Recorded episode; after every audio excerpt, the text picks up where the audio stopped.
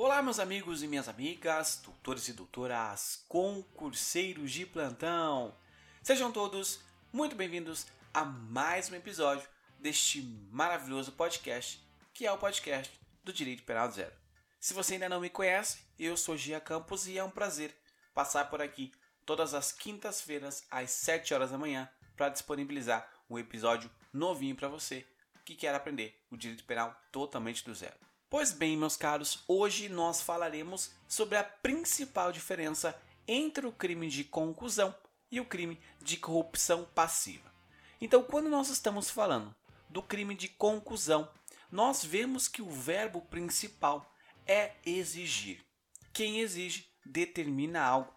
O crime de conclusão tem previsão expressa no artigo 316 do Código Penal que diz assim: exigir para si ou para outro direta ou indiretamente, ainda que fora da função ou antes de assumi-la, mas em razão dela, vantagem indevida.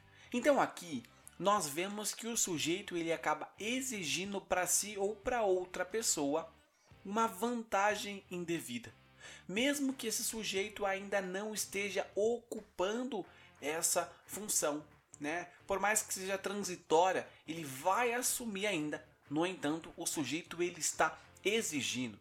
Eu gostaria de ressaltar aos senhores que quando nós estamos falando do crime de conclusão, é necessário ressaltar que este é um crime próprio, ou seja, exige uma qualidade específica do agente. Qual é? Bom, ele deve estar ocupando um cargo público ou ainda ocupará um cargo público no futuro.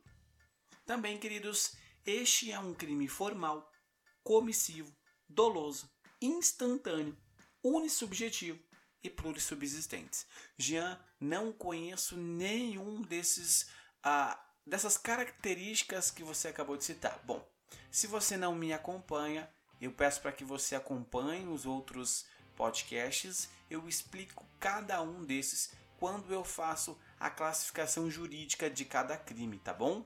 E aí, continuando, quando nós estamos falando do crime de corrupção passiva que tem previsão expressa no artigo seguinte, qual seja 317, diz assim: solicitar ou receber para si ou para outrem, direta ou indiretamente, ainda que fora da função ou antes de assumi-la, mas em razão dela, vantagem indevida ou acertar, aceitar na verdade, promessa ou vantagem. Aqui, queridos, nós vemos o seguinte: este crime o verbo principal do sujeito é qual? Acabamos de ver, solicitar.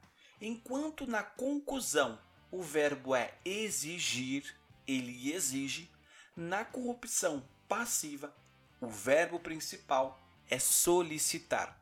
Lembrando que o crime de corrupção passiva este também é um crime próprio, então, tanto na conclusão quanto na corrupção passiva, a característica de ambos é que são crimes próprios. Também, queridos, este é um crime doloso, formal, material, comissivo, instantâneo, unissubjetivo ou também ainda plurissubjetivo, unissubsistentes e plurissubsistentes.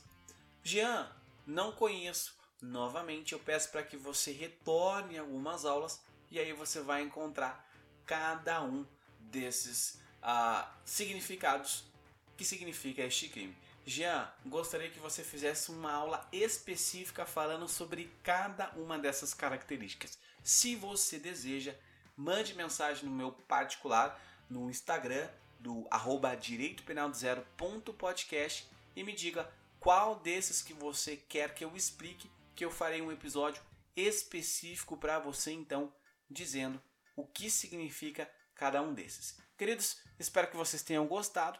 Se você gostou, é, deixe seu curtir e não se esqueça de curtir e compartilhar o nosso podcast com os seus amigos. Lembrando que este podcast está em todas as plataformas digitais do Brasil. Inclusive, este podcast tem é, figurado como um dos podcasts mais ouvidos do Brasil na esfera de direito. Então, muito obrigado a você que me acompanha semanalmente Espero que essa dica de hoje, lembrando que é uma dica, não uma aula como vocês estão acostumados. Espero que essa dica tenha sido de grande valia e eu tenho certeza que foi. Muito obrigado. Até a próxima.